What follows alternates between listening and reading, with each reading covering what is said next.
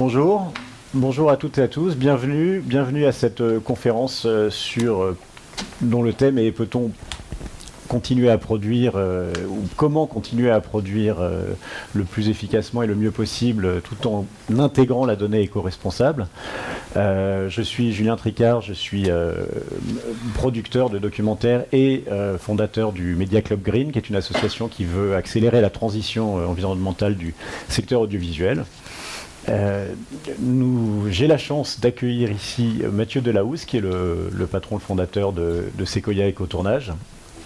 Sequoia qui est donc aujourd'hui le, prestataire euh, le, plus, le plus connu et le plus reconnu euh, en matière d'éco-responsabilité, d'éco-responsabilisation dans les tournages.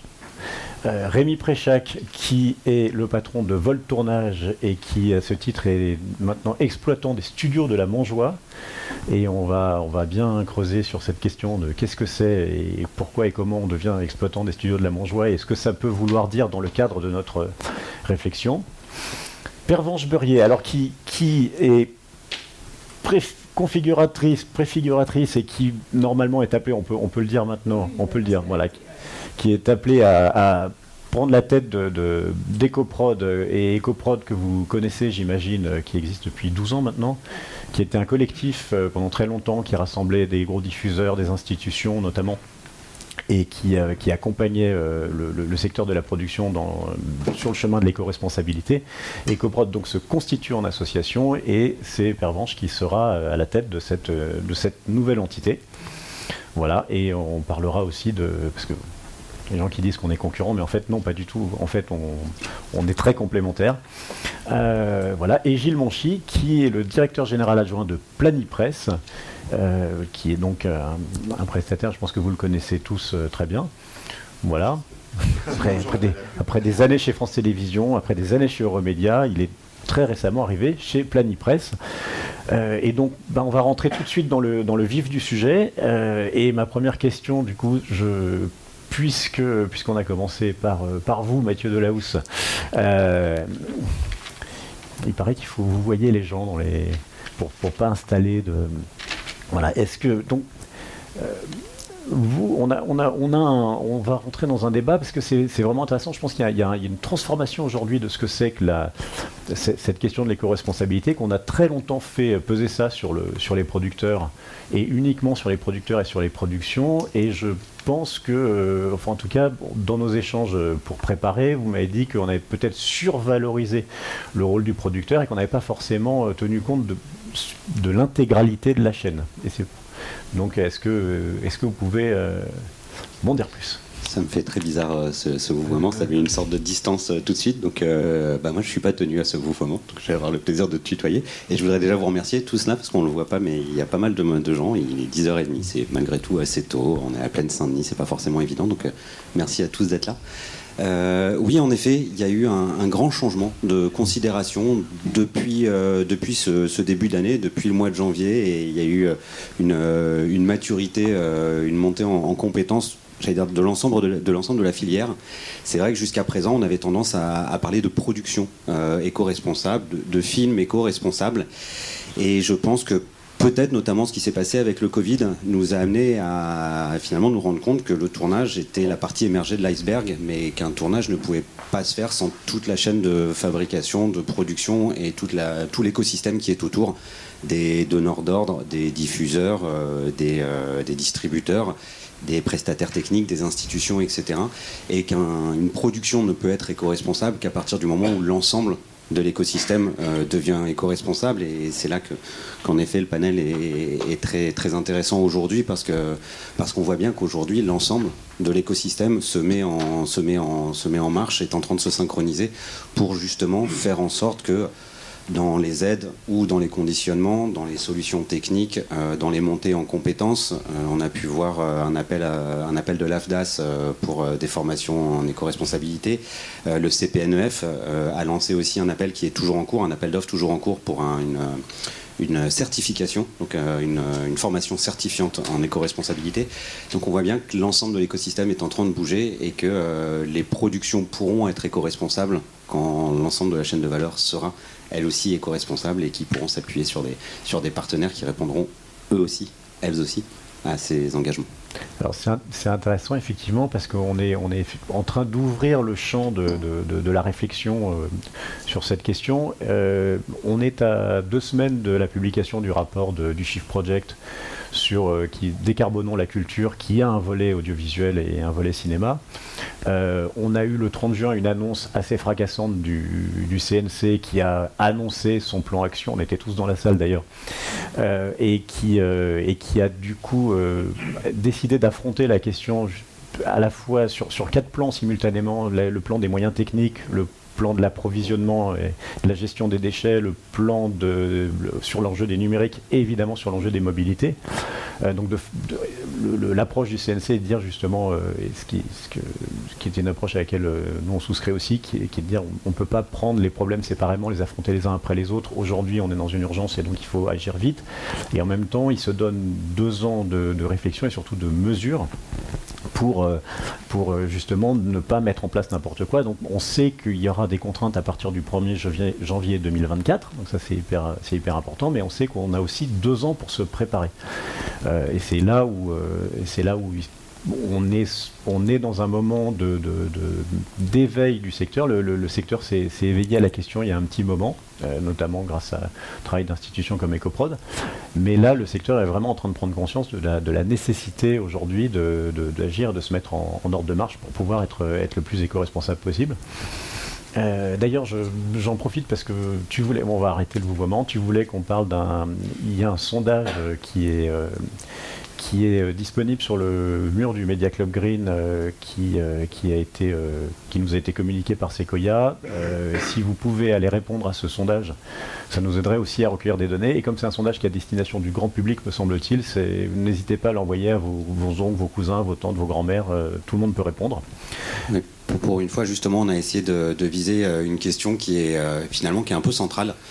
Euh, je vais reprendre un exemple euh, qui est l'exemple de Yuka. Euh, il a fallu en quelque sorte Yuka pour que tout d'un coup le, grand public puisse faire bouger les industries agroalimentaires en se manifestant par le biais de choix de produits ou de boycott de produits. Et, aujourd'hui, je pense que dans notre dynamique, dans l'audiovisuel, il manque une donnée très importante, c'est la réceptivité et l'intérêt du public à ces démarches. donc on parle de démarches de placement de produits, de sensibilisation du public par rapport à des, à des éléments de scénario euh, qui soit ostensible ou qui soit en filigrane, mais par rapport à ce qui se fait aussi euh, dans le making-of et ce qu'on pourrait voir apparaître dans le making-of. Et il nous semblait important aujourd'hui de faire une étude à la plus grande échelle possible, de façon à montrer que non, le public n'en a pas rien à faire de ce qui se passe derrière l'écran et, euh, que si on lui permettait d'avoir des informations concrètes sur ce qui se faisait derrière l'écran, le public aurait peut-être une, une, façon de consommer des images un petit peu différentes. En tout cas, tant qu'on ne lui posait pas la question, on ne pouvait pas le savoir. Donc on a décidé de lui poser la question. Et en effet, ce sondage est disponible euh, sur nos réseaux sociaux Sequoia, sur les réseaux sociaux du Media Club Green. On en donnera les, résultats euh, en open source euh, parce que c'est aussi une, des philosophies de Sequoia le plus possible sur ce genre de choses, de, partager les informations. Donc le but, ça ne sera pas de le garder pour nous, bien au contraire, les résultats ne seront intéressants que s'ils sont partagés par tous. Et par ailleurs, euh, du coup, puisqu'on est dans une salle euh, et qu'on s'adresse plutôt à des professionnels, pour si vous n'êtes pas au courant, le CNC a également lancé un sondage, cette fois à destination des professionnels du secteur, pour euh, aussi pour aussi se renseigner sur le degré de, préparation et de connaissance du secteur sur la question de, l'éco-responsabilité. Donc vous pouvez aussi aller répondre à ce sondage. Là aussi, on le mettra sur la sur la page Facebook et la page LinkedIn du Media Club Green et ce sera accessible, j'imagine J'imagine en fera autant d'ailleurs. Oui, on pourra en faire autant. Et nous avons aussi notre petit sondage en cours, puisqu'on en est tous là. Euh, oui, c'est un questionnaire qu'on a lancé depuis le mois de juillet pour essayer de voir euh, les attentes des futurs adhérents de l'association. Donc euh, voilà, on, peut tous relayer les sondages les uns des autres et, pousser les professionnels à se faire une petite heure sondage pour répondre à tout ça. Mais c'est important. Non, non, mais c'est important de, sonder un peu le terrain euh, voilà, pour savoir quelles sont les priorités à mettre en place. Bah, on est clairement dans un, dans un moment où de très important, on recueille énormément de données. Alors par ailleurs, j'en profite pour préciser le, déroulé de cette journée, point de vue Media Club Green. On a sept conférences. À 12h, on a une conférence sur la post-production, euh, donc euh, l'écologie et l'environnement dans la, dans la post-production, la VFX, euh, les effets spéciaux et l'animation 3D. Et à 15h, on a une, table ronde aussi plus transversale. On va aller chercher des exemples ailleurs. On aura notamment une, une des contributrices du, du Shift Project qui pourra nous faire un peu des annonces déjà sur, sur ce qui va se dire dans l'étude. Donc grosse journée, voilà, et je vous invite à venir à toutes ces conférences.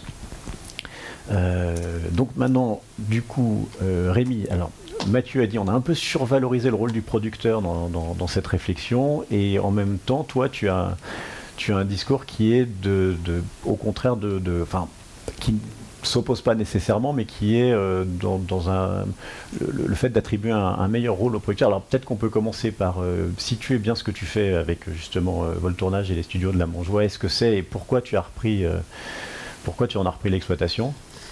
Merci, bonjour à tous. Euh, euh, peu, me connaissent, euh, donc c'est pour ça que j'ai demandé à, présenter un petit peu, non pas pour me présenter moi, mais pour présenter notre activité. Même si on travaille avec beaucoup, beaucoup, beaucoup de, production, nous on a deux activités en très simple qui consistent à réemployer des, friches industrielles ou des, des immeubles pendant des périodes de vacances juridiques, principalement en, Ile-de-France, de les mettre à disposition des boîtes de production pour y faire des préparations de tournage dans des bureaux de prod, déco, costumes, avec tous les services qui vont à l'intérieur. Euh, la même chose en friche industrielle pour euh, euh, du décor naturel, mais on ne fait pas de référencement, c'est des sites qu'on gère. et désormais des studios, principalement des studios de fiction. Mais toujours dans ce même cadre, puisque notre propriétaire est, présent dans cette salle vraisemblablement, ou en tout cas est partenaire de, ce, de, ce, de, cet événement. Euh, on est locataire de la pleine commune, développement si je dis pas de bêtises, et qui a préempté les anciens studios d'AB Productions et dans l'attente d'un projet immobilier pour la ville et on espère qu'on fera partie de ce projet. Euh, et dans l'attente, on a repris les studios de la Montjoie à un moment donné euh, où beaucoup, beaucoup, beaucoup de, projets commençaient à se dire mais pourquoi pas des studios, pourquoi pas des studios, pour mille raisons qu'on pourra évoquer et qui sont intéressantes aussi et qui, sont euh, connectées de près ou de loin à la chose écologique. donc nous, notre premier boulot, ça a d'abord été de, de valoriser des déchets. immobilier euh, euh, et de faire du réemploi. Voilà. Alors, juste pour une petite précision, on, je ne suis pas euh, seul dans cette aventure parce que, en fait, en, France, alors c'est plus vrai aujourd'hui, mais il y a six mois, c'était déjà, c'était encore le cas. Il y avait quasiment pas d'exploitants de studios. il y avait trois personnes, trois entités, TSF, Transpa, Olivier Marchetti, et puis quasiment rien. évidemment, il y avait euh, il y a les studios de France Télé dans le sud, etc. Mais d'exploitants. Euh, donc nous, on est arrivé à MPTV, etc. Moi, je parle essentiellement de, fiction, bien sûr. Donc on est arrivé un petit peu comme ça dans cette dans ce espèce d'aéropage d'industrie qui avait vraiment, vraiment, vraiment besoin et d'un gros coup de pied parce que elle n'a jamais eu autant besoin d'industrie et on n'a jamais eu aussi peu d'outils pour euh, répondre à ce besoin. Euh, donc, euh, on a repris avec mon associé qui est présent ici, Xavier Plèche, l'exploitation des cieux de la Montjoie. et je, disais à, Julien, une plus grande implication des producteurs. Entre guillemets, pas des producteurs au sens de la contrainte qu'on pourrait leur mettre, mais une meilleure connaissance de leur outil de travail. Euh, moi, je suis producteur, euh, et d'ailleurs Xavier aussi, euh, ce qui est aussi très nouveau dans la prestation de service. C'est-à-dire tout d'un coup, même si historiquement les studios c'était géré par, enfin en tout cas c'était des outils de travail qui ont été fabriqués pour répondre à des besoins de production. Euh, tous les grands studios euh, américains, c'était ça, euh, des années 30, des années 20. Enfin, c'est vraiment l'historique du studio, c'est ça. Puis petit à petit, c'est devenu un outil qui est devenu un outil exploité par des industries, par l'industrie technique, puis le prestataire de services, etc. Aujourd'hui, c'est un sentiment, ou en tout cas, si, je, si on arrive à aller au bout de cette aventure, ce sera un, précédent.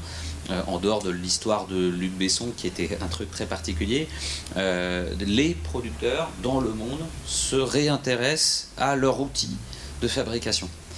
Et c'est en ça que tout d'un coup ça devient intéressant, puisque je, considère que une fois qu'on a dit que la seule énergie verte, c'est celle qu'on consomme pas, et qu'on est les plus gros consommateurs de toutes les industries confondues. Je ne sais pas si c'est le vrai chiffre, mais en gros, euh, on fabrique euh, du déchet, puisqu'on fabrique des décors qu'on va jeter, on déplace des centaines de camions. Enfin, on, est super fort, quoi. On est les plus forts de la Terre pour, euh, pour fabriquer du divertissement et pour jeter, consommer, etc. tout d'un coup, la solution du studio, c'est une solution industrielle. Alors tout d'un coup, est-ce que l'industrie et euh, l'écologie, ça va avec? Euh, Une solution industrielle qui, normalement, devrait pouvoir permettre aux productions, en dehors de l'artistique, et il faudra en reparler parce que c'est le cœur, de tout, c'est l'artistique, euh, de, pouvoir rassembler un tas de prestataires techniques au même endroit et permettre à des productions qui ont besoin de fabriquer un outil, un projet artistique, de trouver le maximum des services au même endroit. Et donc de ne pas déplacer des gens, donc de ne pas consommer, euh, de fabriquer au même endroit, de trouver, etc. etc. Donc nous, on s'inscrit euh, dans cette... Euh, dans cette histoire, on, est les, enfants de notre génération, on a tous à peu près les, mêmes, les mêmes âges, on a des enfants pour la plupart, ou, en tout cas des, neveux et des nièces, et on, on ne peut pas ne pas penser à comment on va faire, euh, comment on va fabriquer les, projets du futur. C'est ça qui m'intéresse. Donc là, mon joie pour nous aujourd'hui, c'est euh, un, outil d'expérimentation. On verra si on pourra y rester longtemps on va tout faire pour rester le plus longtemps possible avec un projet. Euh, mais c'est surtout un endroit où aujourd'hui on se dit, tiens, ce truc-là n'a pas été essayé, est-ce qu'on peut l'essayer? Alors on travaille avec la ressourcerie du cinéma qui essaie de nous apporter des solutions en disant euh, euh, broyage de déchets, enfin il y a plein, plein, plein, plein de choses, on pourrait en parler des heures, il y a des tas de trucs hyper intéressants. Mais ce dont je me rends compte, pour terminer euh, sur cette question, c'est qu'effectivement,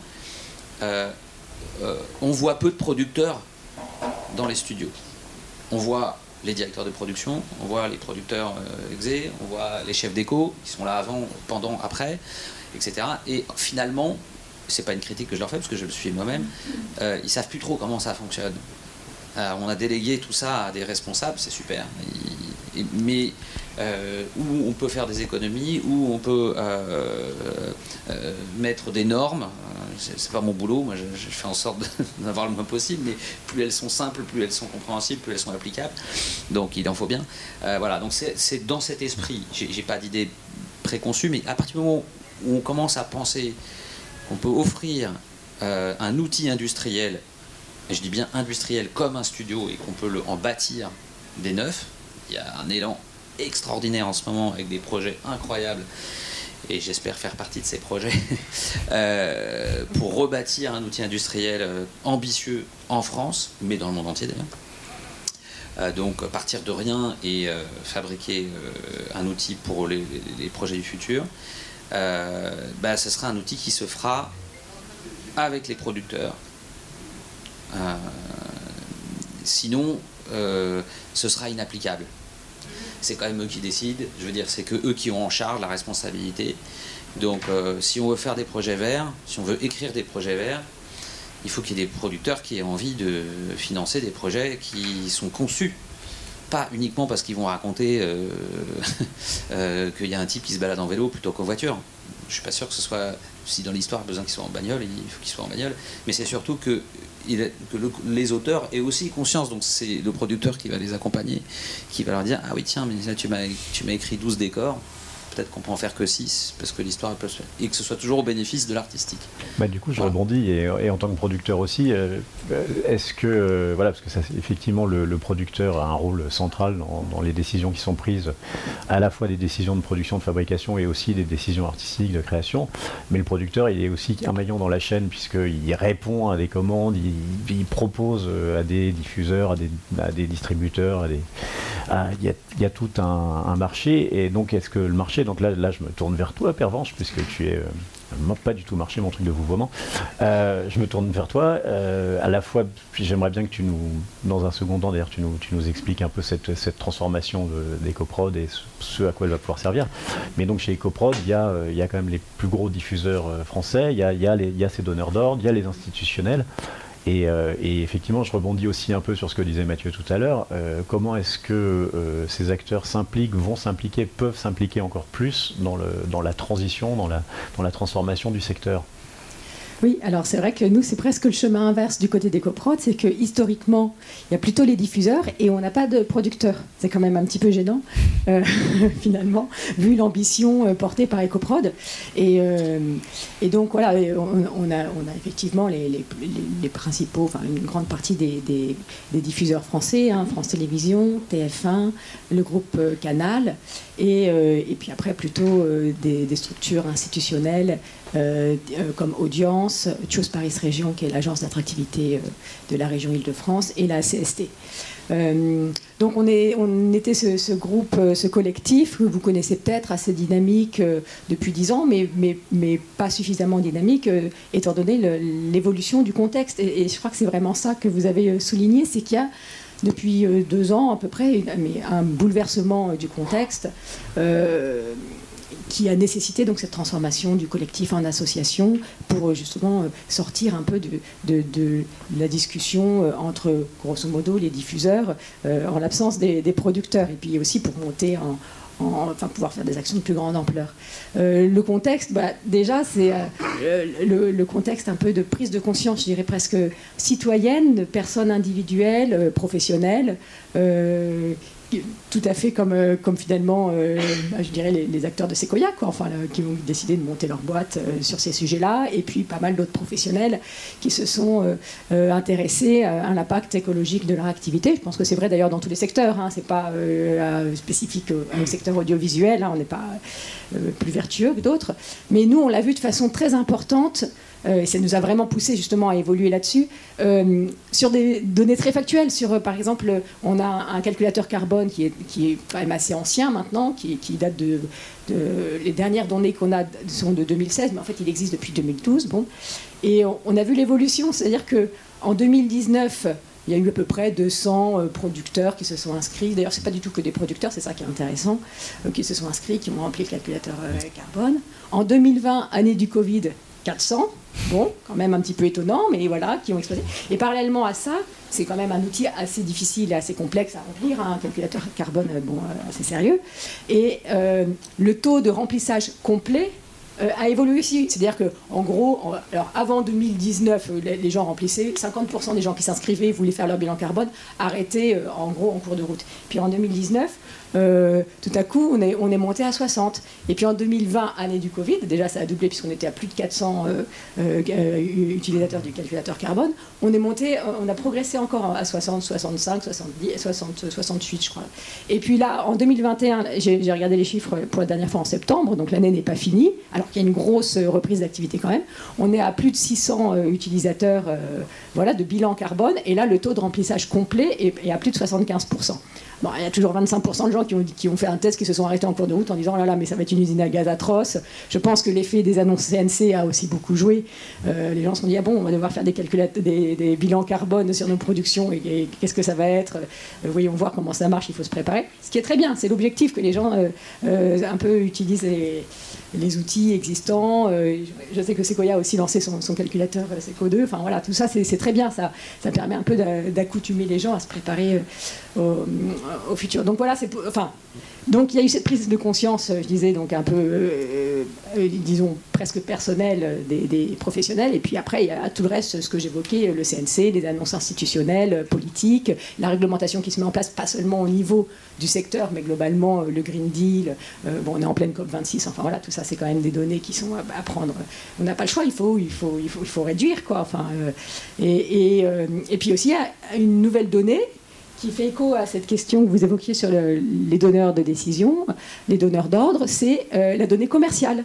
C'est-à-dire que maintenant, euh, bon, bah, un certain nombre de plateformes, euh, pour ne pas les citer, Netflix ou de chaînes, BBC, etc., imposent dans leur cahier des charges d'avoir des, des productions vertueuses. Et en fait, c'est pas uniquement il y a sûrement une, volonté hein, euh, idéologique derrière, et c'est très bien, on s'en réjouit. Il y a aussi une nécessité réglementaire qui fait que de toute façon, les grosses structures doivent diminuer leurs émissions de gaz à effet de serre. Donc euh, forcément, les productions qui vont être diffusées à leur antenne ou qu'elles vont coproduire rentrent dans ce bilan carbone global, donc il faut, il faut diminuer. Donc euh, tout ça, voilà, il y a ce contexte global assez systémique qui fait que... Eh ben, en France, il faut aussi qu'on s'organise, qu'on se structure. il y a plein de super initiatives. Euh, qui sont plutôt de l'ordre du volontariat maintenant. Tout à coup, tout le monde va se retrouver avec une, pression euh, de toutes parts. Euh, il faut y aller, pression commerciale, pression presque psychologique, comme je disais, de bonne conscience, etc. Et pression, pression réglementaire. comment on s'organise? Et, et, ça, on l'a vu, le nombre de coups de fil. Il y a Alissa et Héloïse, mes collègues, dans la salle. Tout à coup, au sein d'EcoProd, on a eu des tonnes d'emails de alors, je veux faire un tournage éco-responsable, est-ce que comment on fait donnez-moi les solutions? Et nous, on est avec nos guides pratiques en disant, bah, voilà, vous avez des prestataires qui existent, mais ils ne sont pas encore très nombreux. On a des guides pratiques, des fiches à disposition gratuitement, allez-y. Mais euh, nous, on ne va pas vous aider à choisir le grain de votre café euh, équitable. Donc, euh, il, faut, il faut trouver des solutions qu'on peut mettre en commun. Voilà. Donc, c'est ça l'ambition des coopératives, c'est de fédérer un petit peu, de, structurer et, d'aider un peu cette transition. D'accord. Du coup, 30 juin, 30 juin de cette année, le CNC fait son, annonce et annonce son, plan action. Est-ce que côté Sequoia, on a un boom des demandes dès le 1er juillet? Bah non, on est en France, euh, juillet-août, c'est les vacances. Alors, 1er septembre. Alors, en septembre, il y a eu, euh, il y a eu un gros boom. Euh, après, on vient d'évoquer quelque chose qui est aussi impactant, c'est qu'on parle du CNC. Mmh. Mais, mais en fait, le, le poids des plateformes est énorme et qu'aujourd'hui, je pense que les plateformes vont prendre de vitesse les institutions. Et on a eu l'occasion, je pense, de travailler avec chacune des principales plateformes. Euh, et, clairement, les cahiers des charges euh, qui sont en train d'arriver vont être bien plus clairs, bien plus précis, bien plus contraignants et bien plus ambitieux que je pense que pourra envisager le CNC euh, pour, pour 2024. On n'est pas sur le même marché, on n'est pas sur, le même, sur les mêmes produits en quelque sorte, mais, mais en fait, la, depuis le début, on demande à Sequoia c'est quoi le bâton, c'est quoi la carotte? je pense que le bâton va tomber euh, vite pour toute une partie de l'économie, de notre secteur économique, va tomber vite et va tomber assez fort. Donc, euh, donc en effet, euh, il est important de le structurer. Et après, il est important de le structurer avec cohérence. C'est-à-dire qu'en effet, là, pour rigoler, on parle de, de, grains de café. Je, prends un exemple tout bête, mais j'ai entendu parler d'un tournage qui se fait dans les montagnes actuellement. 15 semaines de tournage, euh, réellement sur ce tournage, il y avait peut-être 3 semaines qui étaient vraiment indispensables de faire en haute montagne, là où il se fait. Mais par principe, le tournage est en montagne, le scénario s'écrit en montagne, donc on va tourner en montagne. Et c'est là où on se dit, est-ce que la question sur ce tournage, c'est comment on va être plus éco-responsable quand on est dans la montagne Ou est-ce que la question, c'est, mais en fait, on n'était pas obligé d'aller tourner dans la montagne, et les, les 12 semaines suivantes qui se tournent en intérieur, on aurait pu les tourner soit dans la vallée, dans la ville, à Grenoble, à Lyon, etc., soit carrément en studio, et on revient des solutions de studio. Et c'est là où je dis que le, problème fondamental, il est sur toute la chaîne de valeur, parce que tant qu'on qu'on continuera à dire ah bah tiens comment on va faire pour être plus éco-responsable quand on va tourner quand on va tourner à 2500 mètres d'altitude à la montagne, bah on loupe le principal action qui est est-on est obligé d'aller à 2500 mètres d'altitude euh, d'altitude à la montagne. Donc c'est là où la question systémique va se poser, euh, la, vision systémique va se poser, et c'est là où c'est intéressant que ces donneurs d'ordre, les plateformes, les diffuseurs, etc., se posent euh, comme, euh, comme partie prenante, parce que la question essentielle, la réduction essentielle de l'impact écologique, elle ne se fait pas sur le tournage, il est déjà trop tard. Un régisseur ou un directeur de prod qui se dit qu'est-ce que je peux faire bien, il est déjà trop tard pour faire réellement ce qui aurait pu être bien. C'est comment je vais faire au mieux le produit qu'on m'a donné, qu'on m'a demandé de faire, mais je ferai avec ce qu'on m'a donné. Si déjà les cartes qu'on m'a données sont biaisées, le résultat sera biaisé. Ce qui, paraît... Non, pas du tout. Ce qui paraît, ce qui paraît dingue, parce qu'en plus, on se dit euh, tourner en haute montagne 12 semaines de trop alors qu'on pourrait tourner ailleurs, même économiquement, ça paraît pas rationnel. on a l'impression qu'en plus, on va faire exploser les coûts. Ce qui, euh, moi, en tant que producteur, qui suis tout le temps en train de surveiller mes marges, je me dis, mais si je pouvais éviter ça, je, l'éviterais en plus. Euh, et c'est vrai que c'est quelque chose que je pense on est assez, on commence à être de plus en plus nombreux à mettre, à vouloir mettre en place en tout cas, et c'est exactement ce que tu dis, c'est déjà avant même de commencer à bosser, on s'assoit et on se dit qu'est-ce qu'on peut faire? Et si on intègre, effectivement, c'est euh, avant de commencer à bosser qu'il faut se poser la question et pas euh, en cours de route ou surtout pas après. Et, voilà, ce qui est intéressant, c'est que nous, on, nous a demandé aujourd'hui, je, finis juste, on nous a demandé aujourd'hui de, faire une comparaison parce qu'on a réussi à, tourner un film en haute montagne sans aucun hélicoptère, sans aucun, voilà, avec euh, très très peu de, moyens et, euh, on a euh, récupéré grâce à une boîte qui s'appelle No Gravity, ils sont là d'ailleurs des, images qui ont été tournées avec un procédé qui permet de tourner des images qui sont comme, avec un hélicoptère, sauf que c'est pas un hélicoptère, c'est un ULM, donc c'est 20 fin mois de carburant. Et, et, on m'a demandé là récemment de faire un, double bilan carbone de ce que j'aurais fait si j'avais utilisé des hélicoptères et euh, de ce que, j'ai en fait au, final. Et c'est vrai qu'on s'est, euh, on posé la question très en amont et que ça, ça a fonctionné. Non, je, voulais intervenir parce que pour le coup, je vais défendre les producteurs. et, d'ailleurs, je ne les mettais pas à l'amende tout à l'heure. Je disais juste venez voir ce que vous fabriquez, vous, comprendrez là où on peut faire des économies parce qu'ils ont de l'expérience, ils, ils font des films tous les jours, etc. Euh, le, sujet, il est plus vaste. Euh, il y a une injonction à produire. On passe deux ou trois ans, ou quatre ou dix, euh, selon certains projets, à essayer de financer des projets infaisables, à défendre des auteurs, des réals, etc. Et puis quand on est greenlighté, la même plateforme qui vous dit moi je veux, je veux du green partout, livre-moi dans six mois, dans huit mois, dans 12 mois, peu importe, de toute façon c'est trop court. Et là tout d'un coup, il y a un réal, des artistes, une injonction à produire vite et bien et pas cher, à maintenir des marges, euh, à accepter les caprices de la star, euh, que je n'accuse pas non plus, attention, euh, mais, qui est nécessaire parce que si elle n'est pas bien, bah, elle joue pas bien. Enfin, tout ça, c'est tout un ensemble. Et donc, il y a, je me souviens d'une, d'un, festival où j'étais entré par effraction, où je m'étais retrouvé avec le jury, je commençais mon métier, j'avais encore rien fait, je m'étais retrouvé à côté de, de Georges Lautner et, et Claude Pinot c'était déjà super sympa. Euh, et qui, euh, pour à Sarlat, il y a plus 15 ans, et je m'étais retrouvé par hasard dans le monde du jury, j'étais pas du tout légitime, j'avais encore rien fait de ma vie, euh, mais je les avais écoutés parler et ils disaient ouais, Je sais pas comment vous faites pour produire, ouais, nous, vous êtes beaucoup trop nombreux, enfin tout un tas de trucs. voilà. Il dit Mais nous, on avait je sais pas combien de semaines de prépa, et puis on tournait moins longtemps, Tout ça, j'ai pas vérifié si c'était vrai ou pas, mais je retiens juste qu'on prépare pas assez. Voilà. Mais c'est pas forcément de la faute des producteurs. C'est pas forcément. C'est cette espèce de machine qui a une injonction à produire. C'est le premier point. Je voulais dire attention parce que c'est pas si simple. Et à un moment donné, on est obligé de prendre une décision et de dire euh, c'est demain. Ok. C'est quoi les alternatives? Et du coup, ça me permet de partir sur l'autre sujet. C'est quoi les alternatives? Euh, Alors, il y a des offres techno absolument formidables qui arrivent mais qui sont pas encore stables. Je sais, j'en vends. Je veux dire, euh, euh, non mais je veux dire, on est, ouais, tu vas voir, c'est génial et tout. Puis en fait, derrière, tu bosses comme un dingue pour être sûr que ça marche bien et que le jour où on dit ça tourne, ça tourne. Parce que si ça tourne pas et que ça marche pas, euh, ça coûte cher. donc il y, y, a plein de trucs super techno, super ambitieuses pour réduire, pour faire la même chose en mieux qui arrivent. mais est-ce qu'on a l'outil pour accueillir c'est quoi l'alternative? On ne peut pas tourner en montagne? Je prends l'exemple, je ne sais pas quelle est la production. Ok, on pourrait faire trois semaines, le reste en studio ou en, ou en friche.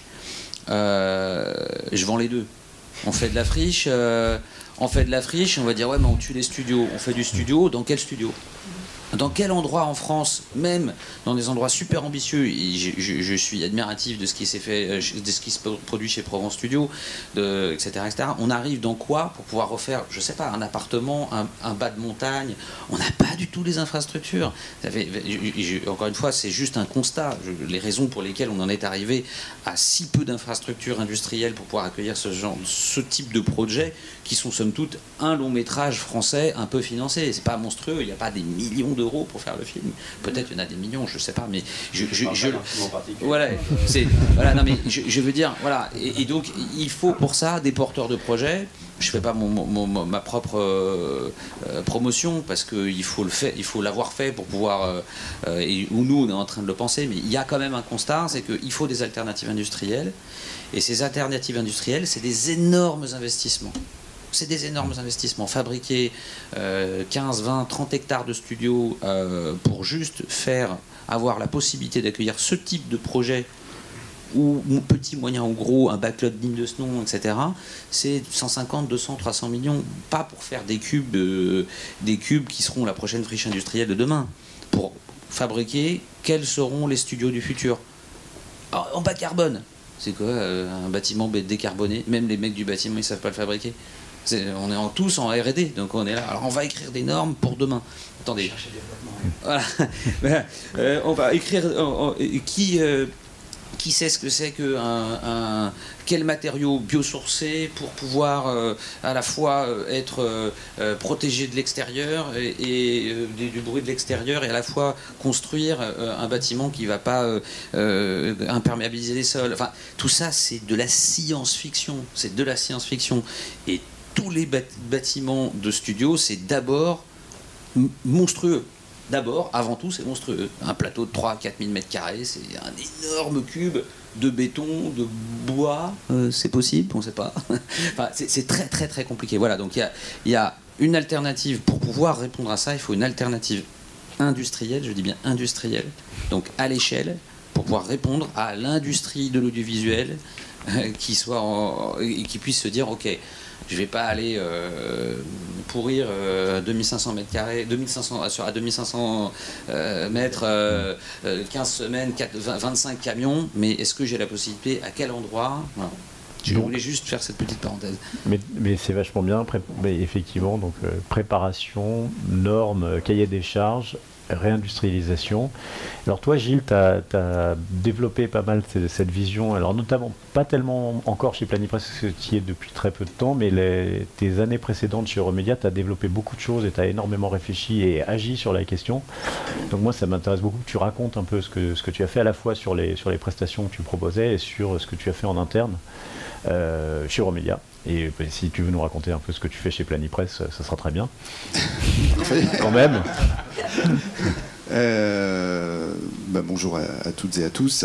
Euh, donc, euh, oui, moi, je, après un parcours chez France Télévisions, où au sein de France Télévisions, on commençait à parler d'éco-production. France Télévisions était associée à la création d'éco-prod. Alors moi, je viens pas d'un secteur de production, euh, euh, cinéma, euh, fiction. je viens plutôt du flux, tout ce qui se tourne ici dans, le, secteur, et donc qui est moins impacté par certaines normes à ce jour. Et donc quand je suis arrivé chez Euromédia, euh, avec euh, Jean-Yves Meillan, qui était le, directeur général d'Euromédia jusqu'à il y a quelques temps. On a, tous les deux un petit parcours militant. Euh, puisque pour faire une petite parenthèse, j'ai travaillé pendant cinq ans avec Anne Hidalgo lors de la première mandature de Bertrand Delanoë, donc l'époque où on a commencé à parler de réduction de la place de la voiture dans Paris. Euh, c'était euh, il y a 20 ans, et à l'époque, euh, oula, on en a entendu parler, hein, ça, même si on en parle toujours aujourd'hui, mais à l'époque, c'était quand même. voilà. et donc, ce petit parcours militant à tous les deux, on s'est dit qu'il y avait des choses à faire dans notre secteur. Et, donc, on a engagé une démarche de, de labellisation RSE donc quelque chose de plus large que l'éco-responsabilité, donc de responsabilité sociétale des entreprises. Et euh, on s'est engagé dans une labellisation avec le label Lucie. Euh, le label Lucie qui est un label euh, adapté à pas mal de PME. On a été l'une des premières sociétés audiovisuelles à, être, à aller chez ce label, mais vous y trouvez des banques, vous y trouvez des associations, tout un tas de sociétés différentes. Le label Lucie, c'est quelque chose où on, s'auto-évalue, on auto-évalue euh, sa maturité euh, RSE, et ensuite il y a euh, une phase de labellisation avec un bureau, un bureau Veritas qui passe voir si ce que l'on a déclaré est réel et qui valide les engagements RSE. Donc dans la RSE, il y a sept grands piliers. Un des piliers, c'est l'éco-responsabilité. Euh, et donc, euh, chez Euromédia, on a travaillé pendant un an à cette labellisation. On a été labellisé juste au début du, du confinement. confinement. Voilà. Euh, et, donc on, avait quand même, euh, parce qu'il y a dans, notre, dans nos environnements, il y a quand même euh, pas mal de, jeunes salariés qui ont effectivement une appétence et qui, sur toutes ces questions environnementales, et qui disent non mais là, notre façon de travailler, elle on pourrait faire différemment. Donc on avait mis en place un groupe de travail sur comment tourner différemment. Alors tourner différemment un match de foot, un match de rugby, euh, une émission de télé en plateau ou une captation de spectacle vivant. Euh, on a commencé là aussi à travailler avec euh, Mathieu et Sequoia sur faire le bilan carbone d'un tournage de match de foot. malheureusement, le championnat s'est arrêté brutalement Euh, et donc on n'a pas pu aller plus loin, mais on avait quand même pu tirer quelques enseignements. Euh, euh, et, donc on était arrivé à un projet qui intéressait un certain nombre de, clubs, de, salles de spectacle et d'organisateurs d'événements. C'est comment créer une ère d'accueil des moyens techniques éco-responsable. Euh, bien souvent, quand vous allez euh, au Parc des Princes, par exemple, bah, il n'y a pas d'énergie euh, fiable. donc, bah, on met un groupe électrogène qui tourne pendant 12 heures, 14 heures. Et qui, et qui tourne juste au cas où, dans le cas où il y aurait une panne en plus. Voilà, tout à fait. et puis parce que les chaînes, les diffuseurs, qui sont, font partie intégrante d'EcoProd, leur, mode de fonctionnement, c'est quand je suis en direct, j'ai un groupe électrogène. Il y a pas, enfin, ça se discute pas. Et, on a du mal à les faire évoluer vers ça. Donc, par exemple, comment on fait pour que tout un tas d'équipements qui accueillent des tournages très régulièrement, eh bien, euh, ils mettent à disposition une énergie propre, euh, sécurisée. C'est le cas à Lille, par exemple, euh, sur le stade Pierre-Mauroy. Euh, comment on fait que sur euh, ces aires régies, euh, il y ait des poubelles de tri? Généralement, il y a un grand container où on jette tout et n'importe quoi. avoir une arrivée d'eau potable pour ne plus distribuer des centaines de bouteilles plastiques à, toute l'équipe de tournage, mais pouvoir mettre une fontaine et donc chacun vient avec sa gourde. voilà. Donc on avait commencé à travailler sur tous ces projets-là.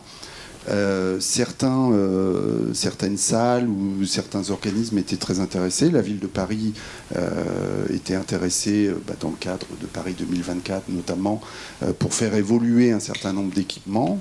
le LOSC, donc le club de, Lille, qui est assez en, en, avance sur une démarche éco-responsable, était aussi intéressé. J'espère que euh, la fusion qui, euh, qui, a lieu ces jours-ci entre AMP et Euromédia, euh, ben, quelqu'un reprendra ce dossier et, avancera parce que je pense qu'il y, a là aussi des choses à faire sans parler des déplacements, parce qu'on parlait des caprices de réalisateurs, de stars. Ben, on, sait tous que, par exemple, on l'avait vu avec Mathieu, sur un match de foot à Paris, euh, on fait venir des cadreurs euh, de Brest, on fait venir des opérateurs ralentis euh, de Strasbourg, parce que bah, c'est comme ça, ils savent. Mais on, mm. alors qu'on ne va pas dire qu'à Paris, il n'y a pas le potentiel de personnel qui peut venir avec un ticket de métro faire le match. voilà. Donc il y a aussi toute cette réflexion à avoir c'est aussi une réflexion que moi je vis maintenant chez Planipress, c'est-à-dire que euh, ben, on voit beaucoup de productions, on fait partir l'équipe de Paris. Elle vient chercher, alors tant mieux, ça nous fait vivre parce qu'on loue des caméras, on loue des unités de reportage, euh, voilà. Mais euh, est-ce que c'est pas plus intéressant de positionner des moyens techniques en province et d'utiliser euh, les euh, potentiels euh, qui sont basés en les, talents qui sont basés en province pour produire certaines images. Voilà. Donc il y a, y a tout, tout, ce travail là. Donc moi j'ai mon je dirais que j'ai une approche plus globale par rapport à cette responsabilité sociétale des, entreprises. et je pense que on peut agir sur l'éco-responsabilité, pas uniquement, uniquement par le prisme de, de l'écologie, mais avec d'autres. En intégrant la donnée euh, sociale et, sociétale qui est évidemment super importante. Ce qui, est, ce qui est intéressant, ce que tu rappelles, c'est qu'on est effectivement, que vous disiez tous, c'est qu'on est aussi dans un. On n'est pas coupé du monde, on ne vit pas en vase clos et, euh, et comme tu parles des clubs de foot, des, infrastructures, de, on est dépendant effectivement euh, de, l'état des friches, de la disponibilité des studios, etc. juste si je peux rajouter, c'est vrai que quand on va sur un tournage, généralement on est plusieurs prestataires donc chacun avec éventuellement sa petite démarche éco-responsable. Euh, on est accueilli par un lieu euh, qui lui aussi peut avoir éventuellement sa démarche éco-responsable. Et, on a un producteur qui lui, euh, bah, va essayer de serrer les coups. Bon, il n'y a pas toujours une réflexion par rapport à ce sujet. il y a un diffuseur aussi derrière. Enfin voilà, tout un environnement et je pense qu'il y a une réflexion à avoir euh, nous, on a une réflexion avec la FICAM euh, qui est présente aujourd'hui sur une charte RSE FICAM, euh, mais je pense que cette, cette démarche, il faut l'avoir de manière plus globale et peut-être mettre en place quelques critères qui nous soient communs à tous euh, pour avancer et pour que ce soit clair. C'est un peu comme le tri. Euh, quand vous allez en vacances, euh, ben, on ne met pas la même chose dans la poubelle jaune qu'à Paris. Donc c'est parfois c'est un peu perturbant. C'est galère. Quand si tout le monde arrive avec sa norme, ça, devient compliqué. Mettre en place des, des, des, actions qui nous soient communes, je pense que ça fera progresser les choses. Et, l'année dernière, ici même, on a présenté une étude qui avait été, qui avait été financée par EcoProd, qui avait été réalisée par Workflowers, euh, et qui parlait du fait que les. Euh, et on commence à le vivre un peu, en tout cas globalement, structurellement et industriellement, sur euh, justement la, la, réflexion des ressources et le fait qu'on commençait, et là on commence à voir pas mal de phénomènes de pénurie. Est-ce que toi c'est quelque chose que tu ressens ou que tu commences à ressentir? Bah, la, pénurie en ce moment, on la ressent euh, chez tous les prestataires techniques, en tout cas sur, la, sur le matériel et sur la livraison. Oui, donc il y, a une pression. Il y a une vraie tension, euh, c'est-à-dire qu'en plus, avec le redémarrage de l'activité, euh, on a une vraie tension sur la livraison du matériel un, sujet, par exemple, on, travaille euh, avec Planipress euh, depuis quelques mois avec euh, une société qui est présente ici au Satis, qui est Atom, qui développe une batterie un petit peu plus vertueuse que les batteries actuelles. Le proto était annoncé au mois de juin. là, peut-être qu'on peut espérer avoir quelque chose au mois de février. Donc euh, c'est. Oui, donc cette tension se ressent et, et, donc il y a aussi peut-être ça intégré dans la réflexion et je, pense que EcoProd d'ailleurs a, un vrai rôle à jouer là-dedans. Je ne sais pas si euh, cette étude a, a, eu des suites euh, bah, cette étude a eu, des suites. Déjà, elle a eu un impact assez fort, je pense, dans l'opinion générale euh, euh, du secteur. et puis, c'est vrai que sur la partie spécifiquement ressources, d'ailleurs Cédric, le jeune Workflowers, est, dans la salle, mais sur la partie spécifiquement ressources, c'est vrai que ça a été carrément un choc. Euh, les gens avaient conscience du bilan carbone, de l'enjeu euh, climat. Je crois que ça, c'est quelque chose qui est à peu près clair pour les gens qui s'intéressent au sujet, évidemment, mais euh, avec la, médiatisation des COP, etc., tout ça commence à être assez clair. L'autre enjeu sur la biodiversité, commence à, être un peu plus abordé aussi. C'est aussi une des questions d'ailleurs sur les tournages en montagne, etc. Mais déjà est un peu plus lointaine pour une, en termes de prise de conscience. Et alors sur les ressources, c'est quand même vraiment le prochain mur qui arrive en face. Enfin, on parle tous de métaverse, euh, de, de, device. Euh, il va falloir euh, du coup avoir tous des nouveaux devices si on veut rentrer dans le métaverse, grosso modo. mais avec quelles ressources, avec quelle, avec euh, comment on va construire tous ces devices S'il si, y a vraiment une raréfaction des ressources. Donc euh, euh, ça va être soit très très cher, soit il n'y en aura pas pour tout le monde, contrairement aux modèles économiques qui sont en train d'être développés comme si on était un petit peu hors sol. donc il, faut vraiment réfléchir à tout ça. Je, dis, EcoProd n'a pas du tout les solutions. Pour l'instant, on essaye de voir un peu, d'évaluer la situation et de poser des problèmes et, du coup de structurer un peu la, réflexion. Et, et EcoProd n'a pas vocation à être que sur la partie production, fiction, etc évidemment la dimension événementielle, tournage live, euh, est, une dimension qu'on doit suivre. On va avoir aussi un collège sur la réalité virtuelle, puisque la question se pose beaucoup sur, les, sur, questions, sur ces questions techniques. donc on va, structurer l'association aussi comme ça par, par genre, par format et par problématique. Mais il y, a beaucoup de, beaucoup de boulot là qui, s'annonce. Ah oui, on ne va pas chômer. Tu voulais dire quelque chose Après, on prendre des questions si vous en avez. je, vais être très vrai, je voulais juste rebondir sur ce que disait, euh, disait Gilles, sans, sans, sans, citer de nom toujours, philosophie de Sequoia. Euh, mais en effet, pour, euh, notamment pour cette étude qu'on avait faite pour, pour Euromédia, c'était très intéressant et on s'est rendu compte d'une forme d'incohérence, par manque de cohérence justement, c'est qu'on se retrouve aujourd'hui à travailler avec des donneurs d'ordre directement, des plateformes ou des chaînes, etc. On se retrouve à travailler avec des productions. On se retrouve aussi à travailler avec des prestataires techniques qui nous disent mais attendez, les productions ont des exigences, est-ce que vous pourriez peut-être nous aider? Parce que si vous nous donnez les, ce dont ont besoin les productions, on va peut-être pouvoir le distribuer et donc c'est bon pour notre marché. Et tout d'un coup, on se retrouve sur des projets où toutes ces personnes-là sont ensemble, mais en fait, elles fonctionnent comme elles fonctionnent traditionnellement, avec en effet, je mets la pression, je tire les prix, je machin, etc. Donc elles ont chacun, à la base, elles sont chacun venues vers nous en nous demandant comment elles peuvent être plus responsables, et elles se retrouvent dans leur mode de fonctionnement mutuel à ne pas être responsables. Et on arrive au point dont tu as parlé, qui est la RSE. En fait, on ne parle pas d'éco-responsabilité, on parle d'RSE au sens large. Si on n'intègre pas ce qu'on appelle une logique d'achat responsable dans l'interconnexion entre les différentes parties prenantes. Donc on fait attention à la façon dont on paye euh, son prestataire, au temps et au délai qu'on lui donne, etc. Bah, en effet, c'est complètement absurde, on n'arrivera pas, et encore une fois, on va se retrouver avec des productions à qui on va imposer toutes les normes, à qui on va mettre des surcoûts sans en leur donner les moyens, etc. Donc intégrer cette notion plus globale de responsabilité sociétale des entreprises, qui intègre aussi la parité, qui intègre aussi la diversité, l'inclusion, etc. C'est donc bien un changement global, et c'est pas juste un changement global par philosophie, même si je suis totalement pour cette philosophie, c'est un changement global parce que si on change pas nos habitudes de façon assez globale et générale, on va pas juste changer l'écologie, ça va pas être un truc magique des gens qui vont dire ah bah tiens super je vais être responsable, mais, mais que sur l'écologie. Si on revoit pas un peu la façon d'interagir les uns avec les autres, de se rendre compte que ce que fait l'un peut aider ce que fait l'autre, et qu'il y a un moment le, le sacro-saint truc de bah, je vais couper les délais, je vais couper les tarifs, je vais serrer mon truc au maximum pour augmenter mes profits, fait, ça, fondamentalement, c'est totalement antinomique avec tout ce qu'on essaye de mettre en place. Donc, en effet, le fonctionnement à l'ancienne, le capitalisme à papa, euh, bah, en fait, ça, c'est plus possible si on veut être éco-responsable. C'est possible si on veut gagner du pognon, et il y en a plein qui le font, et très bien. Est-ce que ça va être pérenne, est-ce que ça va être durable? Ce n'est pas sûr. Mais en tout cas, clairement, pour une démarche éco-responsable, en fait, il faut mettre en place une démarche sociétale plus responsable et beaucoup plus vaste que juste se dire on va mettre des gourdes, des, des gobelets et baisser son, bilan carbone. Excusez-moi, j'en bafouille. Euh, est-ce qu'il y a des questions?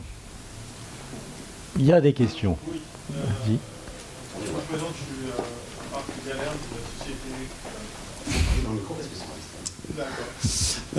donc je suis Marc Galerne de la société K5600, qu'on produit et on fabrique de l'éclairage depuis 30 ans maintenant. Euh, de l'éclairage green, parce qu'on fait du HMI qui est probablement encore aujourd'hui la source qui est la plus efficace en termes de lumen par watt. Euh, moi, ce qui quand je vois tout ça, j'ai un peu peur qu'on jette le bébé avec l'eau du bain. C'est-à-dire que euh, j'ai lu, euh, j'ai lu, euh, je lis tout ce qui concerne l'écologie parce que ça m'intéresse.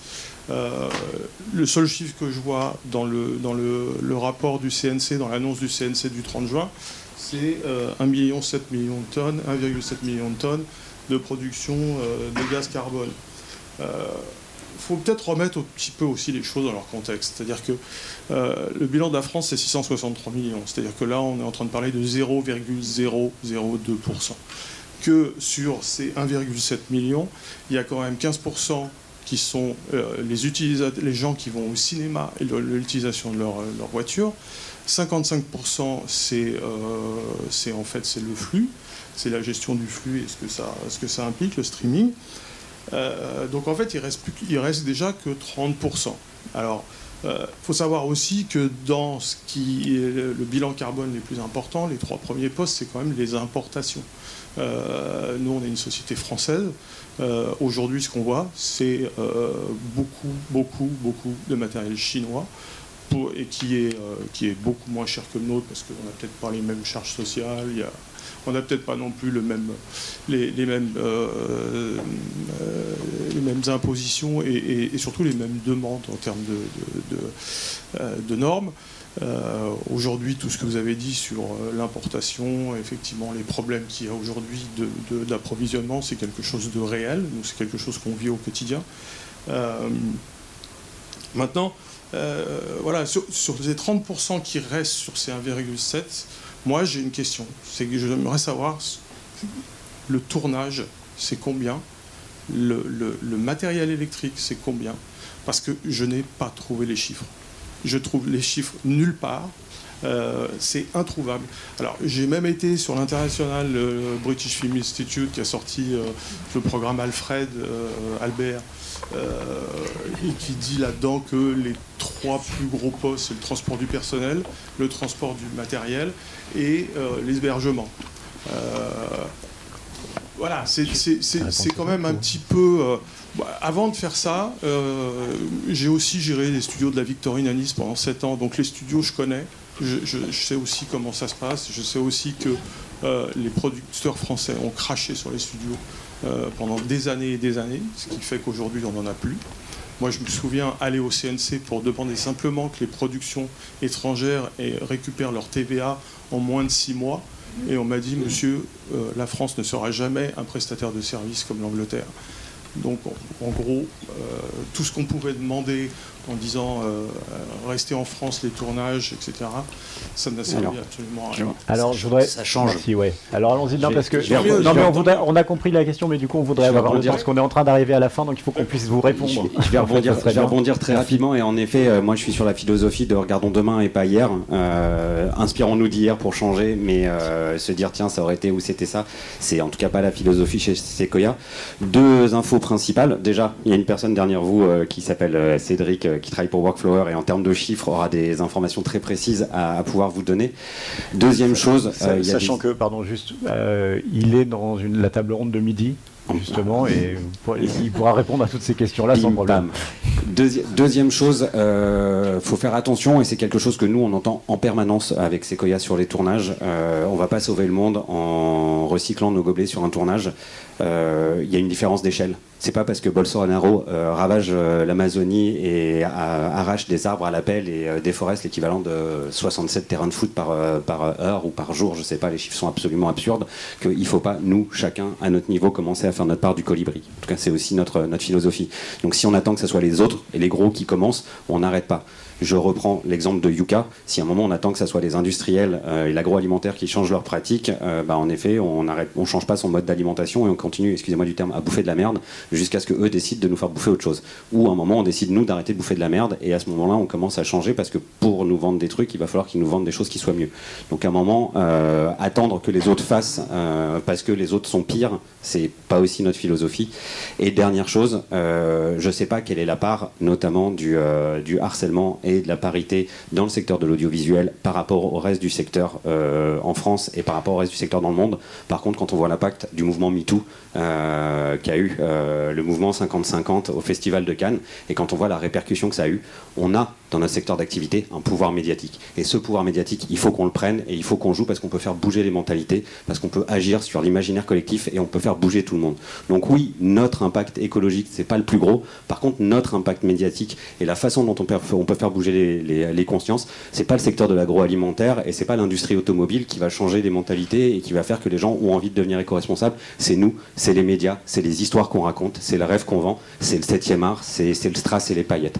Donc, excusez-moi, je pense qu'entre un Leonardo DiCaprio qui va avoir un message éco-responsable et un fabricant de voitures qui va avoir un message éco-responsable, en effet, on a un rôle. Donc, c'est pas parce que les HMI sur les tournages représentent une goutte d'eau dans l'univers de la pollution, CO2, etc., qu'il faut pas le faire parce qu'on ne sait pas derrière qui va reprendre quoi et comment ça va, monter, euh, comment ça va monter en boucle. Et un petit exemple tout simple, on a commencé sur un tournage, on triait les déchets. Ce tournage, c'était c'était pour euh, Canal+, c'était Baron Noir finalement Vivendi, on a entendu parler, on s'est retrouvé à une, euh, à une réunion internationale chez Vivendi pour présenter ce qu'on a fait. Il s'avérait qu'il y avait les responsables de Havas et de BETC qui étaient présents, qui nous ont appelés après pour savoir ce qu'on pouvait faire avec eux. Est-ce que vraiment, au moment où j'étais en train de trier les déchets, est-ce que vraiment en triant les gourdes, euh, enfin les, les bouteilles en plastique et les déchets du tournage de Baron Noir, j'allais me rendre compte que j'allais avoir une influence sur des boîtes comme Havas et BETC Non. Et si je m'étais arrêté à l'influence que je pouvais penser avoir, on ne l'aurait jamais fait. Donc il faut, faut, faire attention aussi à cette vision des choses qui est si c'est pas moi qui ai le plus gros impact, je ne fais pas et c'est aux autres de, de, faire euh, devant. Non, non, je. je, non, non, et à contrario, et nous c'est un message qu'on défend au Media Club Green, c'est euh, regarder, euh, regarder les gilets jaunes, regarder les bonnets rouges. À un moment, si, euh, si vous prêchez l'écologie, si nous on fait des films des, et qu'on utilise ces médias pour prêcher l'écologie, mais que nous-mêmes on fait pas un effort et qu'on n'est pas, on, peut nous dire, mais attendez, vous êtes sympa quoi, vous êtes des donneurs de leçons, mais vous vous faites n'importe quoi. Nous, il faut, il faut qu'on soit responsable. On, on, a une responsabilité dans la responsabilité, et cette responsabilité, elle nous incombe aussi d'un point de vue extraordinaire. Enfin, c'est symbolique. Effectivement, on est une goutte d'eau, mais on est une goutte d'eau qui compte. Voilà. Donc, euh, on, effectivement, euh, on va pas, on va pas sauver le monde tout seul. Mais on juste va... une, une, mini, une mini, euh, une mini réponse sur la partie studio. J'ai l'impression que c'est en train de changer du point de vue des institutions. Que, alors peut-être face à, au trou béant euh, qui ne pouvait plus se cacher parce qu'il n'y avait plus d'industrie, et je parle particulièrement de studio. Vous n'êtes pas censé savoir, euh, enfin tous, c'est un secret de Polichinelle, mais il y a eu le choc de modernisation qui est une goutte d'eau dans, dans en l'endroit où les Anglais mettent 800 millions de livres pour fabriquer nos studios. On avait 10 millions à se partager pour des projets, mais c'est déjà quelque chose. Il y a des projets extrêmement ambitieux qui sont en train d'être développés. Nous, on en a un aussi, mais il y en a d'autres qui sont absolument formidables.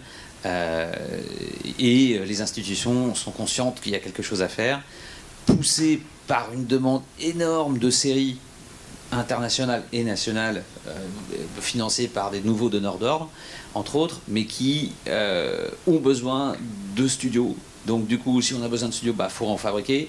Et puis c'est beaucoup d'argent qui sont dépensés sur des territoires, etc., etc. Donc il y a un espèce d'appétit énorme. Peut-être qu'il y en a peut-être un peu trop qui vont sortir de terre justement, mais mais euh, mais je crois qu'il y a quelque chose qui est en train de se passer de ce côté-là. Et je ne peux pas m'empêcher de me dire que euh, les studios, ça fait partie du rêve euh, dans sa quand on parle du cinéma, le studio, c'est un endroit où, le, spectateur a envie de traîner ses guêtres. Il dit J'ai vu l'envers du décor, ça devient des parcs, ça devient ce qu'on qu veut, mais ça fait partie du rêve. Donc si on commence à retrouver des studios, des beaux studios modernes et, et, et qui répondent aux besoins du futur, on, peut intégrer plein de recherches, plein de nouveaux trucs. On peut trouver des solutions pour les, pour les, pour les films, pour les, outils, pour la lumière, pour l'électricité, pour l'énergie. Voilà. Il y a un endroit pour. Il y a, il y a probablement dans les quelques années qui vont venir de nouveaux écrins dans lesquels on va pouvoir tester plein de trucs. D'ailleurs, pour moi, le, le, le studio, c'est la Victorine, c'est la nuit américaine de Truffaut, c'est magnifique. Voilà. Il y en a une question là-bas au fond. Oui, j'avais juste une question par rapport à EcoProd. Pardon, je, je suis pas sûre. Ouais, je suis pas sûre d'avoir très bien compris ce que va changer, enfin ce que va modifier cette transformation de collectif en association et comment vous allez, si j'ai bien compris, plus, mieux intégrer les producteurs Merci. Alors, bah, c'est le principe de l'association, c'est-à-dire que euh, on va pouvoir associer des gens. Euh, on, s'ouvre en fait finalement. C'est-à-dire que là, on, ouvre les adhésions. D'ailleurs, vous êtes tous bienvenus pour adhérer à l'association, euh, vous présenter pour être membre du conseil d'administration, membre du bureau, éventuellement carrément présider euh, l'association. Enfin, on a pour l'instant un, président, mais quand on aura justement de nouveaux adhérents, pour l'instant on n'est que 6, donc on vient de déposer les statuts, hein, vraiment. Mais, vous pouvez complètement faire, vous pouvez complètement faire un putsch, tout est possible. Non, non, mais pour, bon, évidemment, pour l'instant on est 6, mais à partir de, maintenant, maintenant que les, statuts sont déposés, euh, voilà, vous pouvez euh, envoyer un email pour, pour demander à, adhérer. On va vraiment commencer le gros du travail. Là, on est en train de répondre aux appels à projets euh, de toutes sortes parce qu'ils sont tous sortis en même temps. Donc, on est un peu sous l'eau pour répondre aux appels à projets.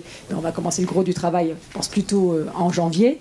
Mais vous pouvez d'ores et déjà adhérer. Et d'ailleurs, il y aura un, un conseil d'administration courant décembre qui pourra valider les nouvelles des adhésions. Donc on est parti.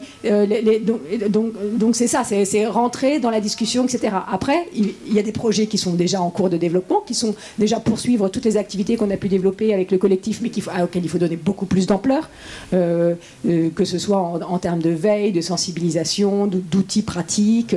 Et puis il y a un, très gros projet de fond qui est plus sur la normalisation, c'est-à-dire il faut avoir des normes qui vont pouvoir être utiles pour l'ensemble du secteur, ce qu'évoquait Gilles à, l'instant, euh, trouver, euh, aller peut-être jusqu'à le développement de, grilles d'éco-critères et pour arriver vers une certification une standardisation. C'est vraiment, vraiment ça l'objectif quand même à terme. Euh, et alors il faut que ce soit construit avec les professionnels. On ne peut pas faire ça, attendre que la réglementation, que la standardisation arrive soit d'un seul acteur privé qui a une bonne idée, soit d'une institution qui dit bon bah maintenant on n'y comprend rien, soit de l'étranger, puisqu'il y a aussi beaucoup de, de, modèles qui se mettent en place à l'étranger qui sont très puissants et qui sont utilisés par, par des plateformes puissantes, etc. Il faut aussi que nous, on ait, qu'on ait une, une, capacité à, être présents sur ce sujet euh, avec nos standards et, des standards qui sont en plus euh, euh, reconnus au niveau européen. Donc on travaille, l'intérêt aussi d'EcoProd, c'est que c'est cette visibilité, cette portée au niveau européen. On travaille avec nos pairs dans les différents pays d'Europe, on est sur pas mal de projets européens. Bah, c'est Eureka, le calculateur carbone, apporté, enfin, qui permettra d'être utilisé dans l'ensemble des coproductions européennes et même au-delà. les projets Green Screen, enfin voilà. C'est ça. L'idée vraiment c'est de structurer. On est plein de petits acteurs disparates. Euh, il faut qu'on se mette ensemble, qu'on travaille ensemble. Peut-être que certains vont apporter des projets. C'est tout l'intérêt du questionnaire que j'évoquais au début de la conférence. Hein. Vont dire bah non, moi ce qui compte vraiment là concrètement, c'est euh, cette histoire de certification ou non. Euh, on va avoir aussi des gens. Il y a beaucoup de gens de la pub qui, viennent nous voir aussi. Qu'est-ce qu'on fait avec ce secteur-là? Comment est-ce qu'on travaille? Est-ce qu'il faut s'adresser aux agences aussi? Alors bon, ça commence à devenir un peu large. Mais voilà, il, il y a encore beaucoup de choses à faire. On est au début. Euh, mais voilà, rejoignez-nous et apportez votre pierre à l'édifice. On ne se, présente pas comme des prestataires, on, a vraiment besoin de fédérer, apporter la réflexion et après de porter ça aux instances, aux institutions, euh, aux donneurs d'ordre, etc. Voilà. Encore une question. On a, je crois qu'on a le temps pour une question encore c'est plus une remarque qu'une question. Moi, je suis Jade Robin, je travaille à la Commission paritaire nationale emploi-formation de l'audiovisuel. Donc, très rapidement, la CPNEF est un organisme paritaire qui regroupe les organisations euh, syndicales, salariés et employeurs pour travailler sur les questions d'emploi et de formation.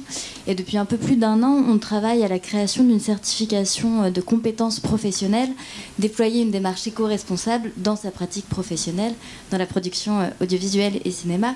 Et c'est ce dont parlait euh, voilà, Mathieu au début de la conférence. Là, on a un appel à proposition qui est en cours pour habiliter des organismes de formation pour délivrer la formation menant à cette certification. Et euh, notre appel à proposition est vraiment très large et euh, est fait pour habiliter à la fois des organismes de formation plutôt généralistes et spécialisés sur différents secteurs. Et cette, euh, cette certification a été créée avec les partenaires sociaux, mais aussi avec des experts métiers que ce soit Sequoia, euh, EcoProd, EcoDeco. Et là, c'est vraiment, on sent que c'est les, professionnels du secteur qui se saisissent de cette question et qui essayent de vraiment former et, euh, et de permettre aux professionnels de monter en, en compétences. Et, euh, et, être à même de, de, mettre en place ces démarches éco-responsables directement sur les tournages en amont et, et en aval. Bon, je crois que pour aussi, s'il y en a qui veulent candidater, votre deadline est au 15 décembre, de mémoire. Exactement. Donc, dépêchez-vous. Euh, voilà, bah, on arrive au bout de cette, euh, cette, Du coup, on a débordé, mais euh, tant mieux. Euh, merci beaucoup. Euh, si euh, vous voulez justement venir entendre des, réponses sur les questions notamment du numérique, de la post-production, venez à midi. Et si vous voulez, et à 15h, on a une autre conférence sur la, transversalité où on va, on va s'intéresser aussi à des exemples venus d'ailleurs dont on, dont on pourra se servir. Et on va parler aussi du prochain rapport du Shift Project sur la, décarbonons la culture. Voilà. Merci beaucoup d'avoir été là et bonne journée et bon satis.